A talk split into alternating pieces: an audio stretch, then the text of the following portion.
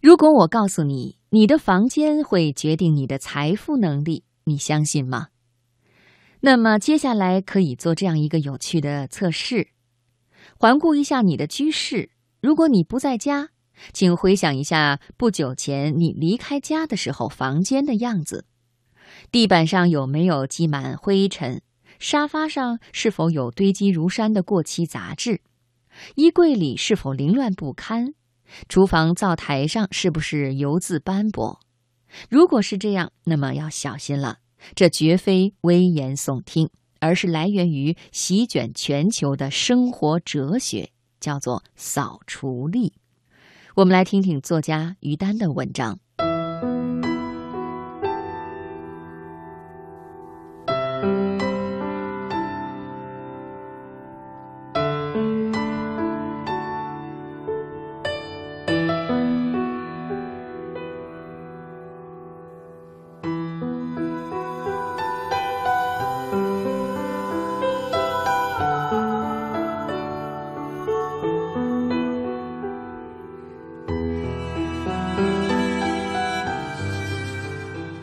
哈佛商学院经过多年的研究，发现一个现象：幸福感强的成功人士，往往居家环境十分干净整洁，而不幸的人们通常是生活在凌乱肮脏中的。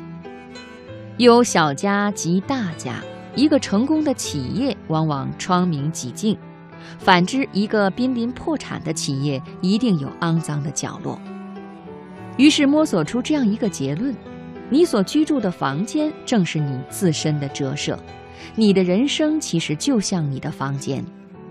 越来越多的人从公司总裁到家庭主妇，纷纷成为扫除力的拥趸。一位天天以泪洗面的失恋女孩，把衣橱中的东西整理出十四袋垃圾，一口气丢掉。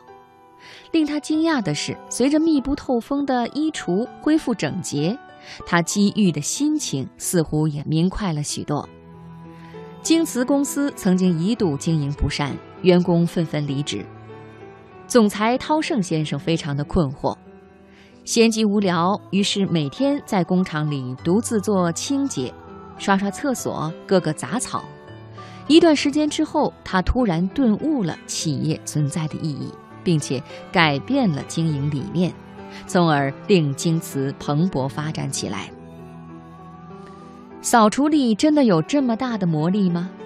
的确，扫除看似一场简单的体力劳作，实则是内蕴深沉的人生智慧。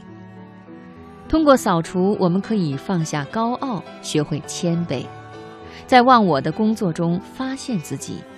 在中国，打扫的智慧源远流长。比如“妇女”的“妇”这个字，它的繁体字便是女人手持一把扫帚。而直到今天，在许多地方，端午节的风俗依然是为小孩子们缝荷包、扎彩线，并且拿一把小扫帚，从小培养孩子们热爱劳动和有条理的心。一屋不扫，何以扫天下？一个小小的“扫”字，甚至可以成为打天下的寄托与希望。打扫的过程就是处理、选择阳气的过程，是你与环境的互动。整洁的环境明显显示出你的逻辑性和条理性。你去旅游，有两个朋友热情邀请你住在他家，一个朋友的家干净、明亮、整洁。一个朋友的家脏乱臭，那你选择住在哪家里呢？肯定是选择干净、明亮、整洁的。而神和你一样的智慧，神也喜欢住在这样干净明亮的家。想财神常常光顾你家，就行动起来打扫吧。一周一小清理，一月一大清理。让环境变清爽，人住在里面自然舒适，幸福感自然增加。幸福感增加将带来成功，而那些不幸的人通常生活在凌乱、脏乱的环境中。我有一个学员有八年的过敏，我到他家去，他的衣柜放着十八年前不穿的衣服。我只是让他把那些衣服丢掉，皮肤过敏一周以后就全部消失了。一个人走路会非常的轻松，可是如果你身上背了很多的东西，那你一定是走不动的。